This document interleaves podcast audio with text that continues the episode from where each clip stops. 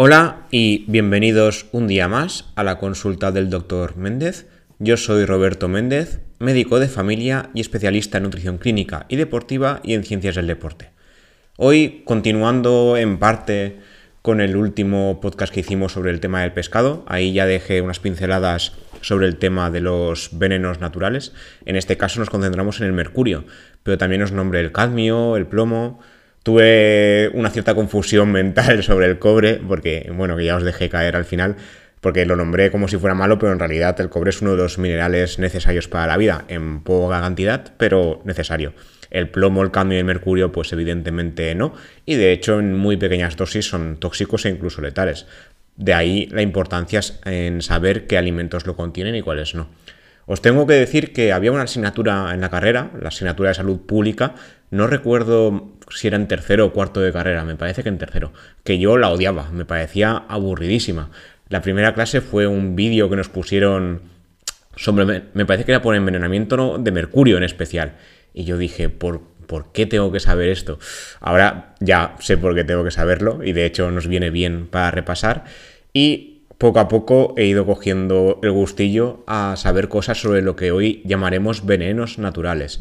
¿Por qué venenos naturales? Como ya he dejado caer en algún episodio de podcast, realmente los venenos son todo. O sea, cualquier sustancia puede ser un veneno dependiendo de la dosis. Como dijo el gran Paracelso en su momento, es la dosis la que hace el veneno. Hay cosas, hay sustancias que consumimos todos los días, por ejemplo el agua, que a una dosis óptima es buena, pero si te bebes 8 litros de agua al día puedes acabar muriendo, como en el caso que explicamos en el capítulo de la hidratación.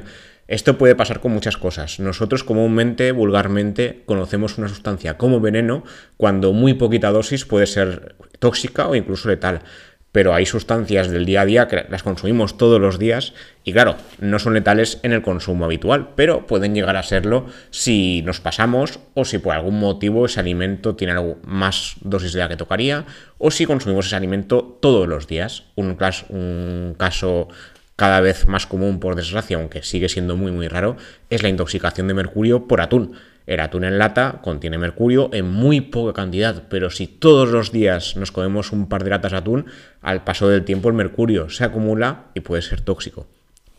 Hoy nos centraremos un poquito más en otros venenos, porque ya hablamos del mercurio en su día, y hoy hablaremos de cuatro en especial. Iba a hablar de más, pero no tengo ganas de enrollarme y de que luego me odiéis un poco.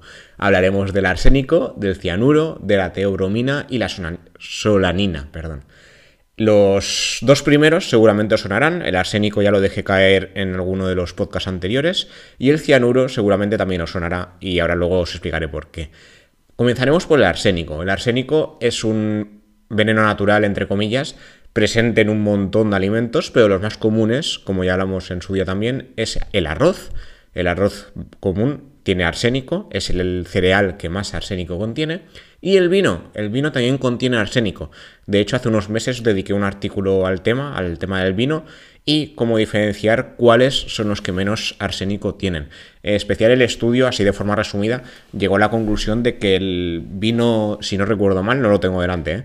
si no recuerdo mal, el vino tinto es el que más arsénico contiene y el vino blanco el que menos pero todos son, eh, son seguros para la salud. Podemos beber vino con calma, sin basarnos, porque el vino contiene alcohol, evidentemente, pero a nivel del tema arsénico no, no es la preocupación inicial. La preocupación inicial es el alcohol, con lo cual tampoco hace falta basarse. Yo no recomiendo el vino en las comidas porque el alcohol ha demostrado ser peor que el reverastrol, que es el antioxidante popular, pero en este caso, por el tema del arsénico, no os preocupéis. Respecto al tema del arroz es lo mismo. El arroz contiene arsénico. El arsénico es una sustancia natural que aparece en el arroz como consecuencia de procesos naturales, como erupciones de volcanes, incendios forestales o simplemente la erosión natural de rocas y minerales. Es una cosa totalmente normal. Luego también están las emisiones industriales, la producción de energía a partir de combustibles fósiles, como es el tema del petróleo, o el uso de herbicidas o pesticidas también ayudan a que haya arsénico en algunas zonas de cultivo. Esto pasa en todos los cereales, pero el arroz en especial contiene más arsénico. De hecho, el arroz absorbe hasta 10 veces más arsénico que otros cereales y esto eh, puede llegar a ser peligroso si una variedad de arroz contiene una concentración elevada de arsénico. ¿Vale? Entonces, ¿qué podemos hacer para paliar el tema del arsénico? El arsénico sí que ha demostrado ser un potencial carcinógeno, según la OMS, pero los niveles de arsénico inorgánico en los alimentos y en el agua son de un, nivel ultra bajo, ¿vale?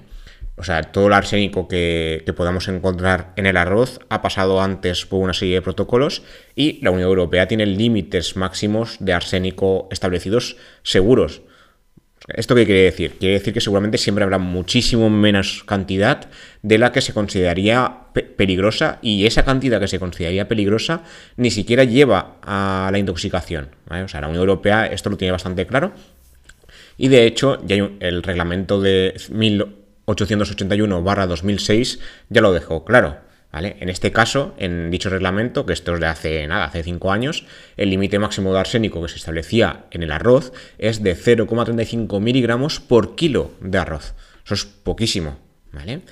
¿Cuáles son las formas que tenemos de evitar el arsénico en el arroz? Porque si ya de normal eh, debe, debe haber por ley una cantidad escasísima, nosotros podemos, tenemos armas, ¿no? Armas, por decirlo de alguna forma, para reducir todavía más estas cantidades de arsénico dentro del arroz.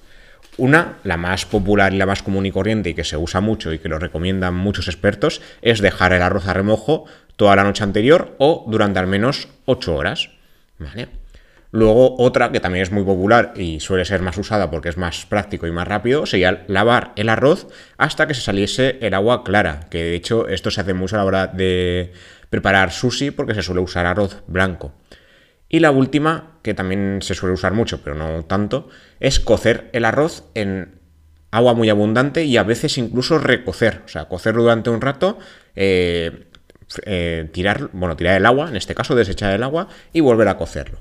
De hecho, un estudio reciente que quiso saber cómo eh, quitar de forma más efectiva el tema era, eh, bueno, el arsénico del arroz, este estudio se publicó en noviembre del año pasado, de 2020, eh, hablaba de cuáles sean los métodos más efectivos para eliminar arsénico. En este caso, el método más efectivo se llamaba, en la traducción, no sé yo si lo traduje del todo bien, pero era método de absorción vaporizado, que en este caso en inglés disculpad si tengo fallos a la hora de pronunciarlo, era Parboiling with Absorption Method, PBA en sus siglas inglesas. Lo traduje como pude, como pude porque no, no hay una traducción especial de esto, puede que sea un poco literal, pero esencialmente lo que quería decir era vaporizar el arroz y luego volver a cocer.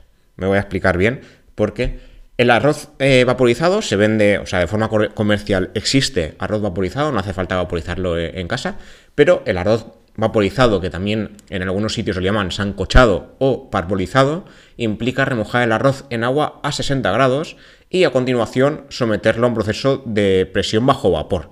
Esto en casa no, no se suele poder hacer, pero puede que alguien lo haga. Eh, pero se puede eh, replicar en una cocina promedio. De hecho, los investigadores de este mismo estudio eh, sugirieron que habría que hervir el agua en este caso cuatro tazas de agua por cada taza de arroz crudo, añadir el arroz, o sea, primero hervir esa agua, luego añadir el arroz y luego hervir otros 5 minutos. Luego se desecharía el agua, donde se habría eliminado ya la mayor parte del arsénico, y se agregaría más agua fresca, en este caso ya dos tazas de agua por cada arroz, y se tapa el cazo o la olla donde se esté cocinando el arroz con una tapa y se cocina a fuego lento o medio hasta que se absorba todo el agua, hasta que toda el agua desaparezca. Es un proceso un poco más tedioso de lo normal, pero para eliminar el arsénico sería la mejor opción según el estudio. De hecho, esta técnica eliminaría hasta el 50% del arsénico en el arroz integral y hasta el 73% del arsénico en el arroz blanco. ¿Vale? Y a la vez también sería el mejor método para retener todos los nutrientes del arroz o la mayor parte, que en este caso serían el fósforo, potasio, magnesio, zinc y manganeso. ¿Vale? Además, dicen los expertos que este nuevo método, este parboiling method, usaría menos agua, menos energía y menos tiempo de cocción. Yo no sé hasta qué punto sería así. Yo, de hecho, normalmente compro arroz vaporizado. Una, la variedad de arroz vaporizado más popular que se comercializa habitualmente en cualquier supermercado es el arroz basmati. Y este ya va vaporizado de normal y es simplemente hervirlo y consumir y ya está. De hecho se, se hierve bastante rápido. Como ya sabréis muchos, si sois amantes del arroz, el arroz integral suele requerir entre 20 y 25 minutos de cocción, el arroz blanco típico entre 8 y 10 y el arroz eh, vaporizado normalmente entre 10 y 12. ¿Vale? Depende del arroz. Normalmente el, comerciante, ¿no? El que te vende el arroz te lo pone en la etiqueta, ¿no? y ahí ya sabes más o menos por dónde tirar. Entonces, dejando el arsénico a un lado, pasamos al siguiente, que es el cianuro. Ya llevamos 10 minutos de podcast y os quería poner más todavía de los cuatro que he apuntado. Así que menos mal que solo he apuntado cuatro. Este sea un poquito más rápido. El cianuro seguramente os sonará porque es el veneno de las semillas de manzana. De hecho, es el que se suele nombrar cuando, la típica, cuando vemos la típica película de Blancanieves por la manzana envenenada. Pero una sola manzana con una sola semilla no mata a nadie. De hecho, si por error nos comemos la semilla de la manzana, que puede resultar un poquito amarga, no pasa absolutamente nada. No, ni nos envenenaremos, ni es tóxico, ni nada de nada. ¿Vale? Esto se debe a que las semillas de manzana contienen un, un compuesto que se llama amigdalina. Un compuesto que cuando se consume en el cuerpo humano se transforma en el cianuro, que es un veneno potencialmente mortal. Sin embargo, como ya dijo Miguel Ángel Lurrueña, que os lo he nombrado en otros episodios de podcast, este técnico alimentario que en Twitter y en Instagram es conocido como Vinolas de Petróleo, muy popular, seguidlo, porque la verdad es que eh, da mucho valor en sus explicaciones. En su día ya puso en su perfil de Twitter que habría que comerse, siendo adulto, habría que comerse al menos 170 semillas, o sea, 170 manzanas con su semilla por error, y eso solo para resultar tóxico. Y para matar harían falta más de 5.000 semillas de manzana. O sea, habría una, una dosis enorme para llegar a este punto. ¿Vale? Las manzanas no son las únicas que contienen cianuro. O sea, las semillas de manzana en este caso no son las únicas sustancias que contienen cianuro de forma natural o en este caso amigdalina que posteriormente se transforma en cianuro. Están también las almendras amargas, las cerezas, las peras o los huesos de albaricoque. De hecho, eh, las semillas de frutas como el albaricoque o el melocotón se suelen en algunos puntos, aunque su consumo es peligroso y sobre todo en, tema en, los niños, donde es el doble de peligroso que un adulto, en algunos países se suelen vender como supuesto remedio contra el cáncer, que esto no es real, de hecho esto es una burrada, porque cuando las semillas tanto de albaricoque como de melocotón, los huesos en sí, vamos a llamar los huesos para que no nos liemos, cuando se muelen, las enzimas que contienen se liberan. Eso sería, algo similar a masticar el hueso, ¿vale? las enzimas se unen al hueso en sí y lo, y lo procesan. Entonces, ¿Cuánto es la dosis de cianuro letal? La dosis de cianuro letal, porque yo os he hablado de semillas, pero vamos a hablar de la sustancia en sí, son entre 0,5 y 3,5 miligramos por kilo de peso corporal. Un adulto promedio de 60 kilos, por ejemplo, un adulto delgado en este caso, eh, debería consumir entre 35 y 245 miligramos de cianuro para acabar muerto. El contenido de cianuro de una semilla son entre 500 y 3.800 miligramos por kilo y cada uno pesa 0,5 gramos. Así que en el peor escenario posible, en el peor de todos, en el caso de huesos de albaricoque, habría que comer al menos 18 huesos para morir. Esto es complicado, ¿vale? No sé, al menos que uno lo haga aposta y además triturado, porque no nos podemos comer 18 huesos de albaricoque de golpe, así de forma al menos consciente, sería muy complicado, ¿vale? Pero puede pasar, ¿de acuerdo? No os lo recomiendo que lo probéis, porque antes de llegar a, la letalidad normalmente se llega a la toxicidad. O sea, uno empieza a vomitar como si no hubiese mañana o a tener diarrea, como explicaremos en el caso de la teoromina, y no suele ser el. O sea, el cuerpo sabio y suele intentar expulsar la sustancia que le está provocando daño. ¿De acuerdo? Siguiente punto, la teoromina. Este es el que más me gusta porque es, eh, la teoromina está dentro del chocolate y cuando escribí sobre la teoromina me acordé de películas que seguramente habréis visto muchos o la mayoría, como son Charlie, la fábrica de chocolate o Matilda. De hecho, puse el ejemplo de Matilda para ejemplificar un poco el tema de la toxicidad del chocolate, donde Bruce, uno de los compañeros de Matilda en la clase, se comía un pastel de chocolate de casi medio metro él solo como castigo. y claro, acaba desmayado por lo que es el chocolate en sí, pero no por la intoxicación. De hecho, este enorme pastel contendría apenas medio 0,5 kilogramos de chocolate puro y no es una cantidad suficiente para que el chocolate sea tóxico. La teoromina no es más que un alcaloide natural, de hecho la cafeína, por ejemplo, es un alcaloide natural también, son sustancias que están libremente en, los alimentos, pero que en, una cantidad excesiva pueden ser tóxicas e incluso letales. De hecho, la teoromina es la que le, eh, la, que le confía el sabor amargo al chocolate. Igual que, que el café es amargo también en, en, primera instancia, esto también es por la cafeína. La teoromina realmente también es un estimulante, o sea, cualquier alcaloide suele ser estimulante, pero eh, la cafeína y la teoromina son los más conocidos en este caso. Pero a un nivel excesivo puede ser tóxico y de hecho no se recomienda dar eh, chocolate o similares a los perros porque en los perros el nivel de toxicidad es menor, o sea, se necesita menos cantidad de teobromina para acabar dando toxicidad. La teobromina lo que produce es un efecto vasodilatador, que los vasos sanguíneos se dilaten, y un efecto diurético. Esto a nivel gastrointestinal y a nivel cerebral puede ser muy tóxico y a larga instancia letal. También puede provocar un aumento de la frecuencia cardíaca porque cuando se dilatan los vasos sanguíneos, el corazón se acelera para contrarrestar el efecto. Entonces, eso da lugar a pérdida de apetito, a sudoración, a temblores y a dolores de cabeza por la misma vasodilatación. La consecuencia final es una hipotensión, una reducción de la presión arterial, junto a la taquicardia y al final esto puede llegar a ser letal. También hay que decir que los casos de muerte, como os añadiré en el artículo, como siempre, en las notas del episodio, son súper raros, extremadamente raros, diría yo. De hecho, como ejemplifico aquí, se necesitarían consumir hasta 1000 miligramos de teobromina por kilo de peso corporal.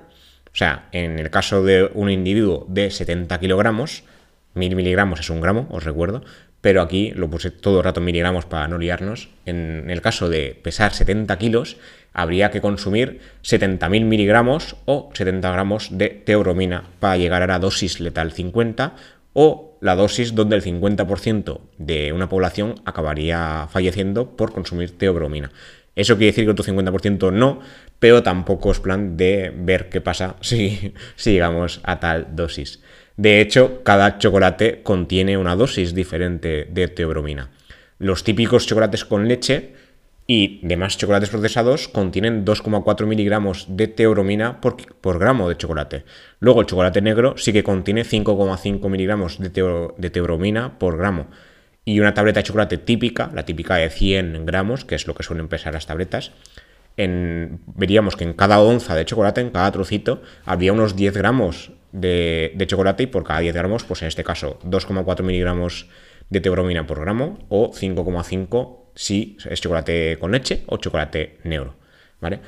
De hecho aquí, para hacerlo un poquito más visual, comparé y hablé de que en el caso de los pesar 70 kilos habría que consumir hasta 290 tabletas de chocolate con leche o 127 de chocolate negro para llegar a la toxicidad que nos podría matar. Evidentemente, de forma natural, no es posible llegar a estas cantidades bueno, imposible en medicina siempre digo que no hay nada, pero prácticamente imposible, ¿vale? De hecho, se llegaría antes a tener una diarrea brutal o náuseas y vómitos sin parangón antes de llegar a, la toxicidad letal. El organismo humano no sería capaz de procesar tal cantidad de chocolate porque el chocolate no es solo teobromina, sino que es mucho más y acabarías eso, con diarrea, con vómitos y sin poder procesar el, veneno, entre comillas, en este caso. Pero ya os digo, eh, comer una tableta de chocolate, de hecho, aunque nos pasemos una tarde porque, yo qué sé, porque, porque esa tarde nos ha dado por comer mucho chocolate, si nos comemos una tableta entera, ni siquiera llegaríamos a una mínima dosis. No, es, peligroso, vaya. O sea, es, seguro comerse una tableta de chocolate. No os recomiendo comeros una tableta entera. Lo ideal sería con mucho una onza y de chocolate negro y, a ser posible, más de 72% cacao, pero por día. Una onza por día o dos máximo para poner un poquito de, de sabor a la vida, pero siempre con chocolate negro a ser posible. Pero una tableta entera no, ¿vale? Y luego, para terminar, eh, tenemos la solanina.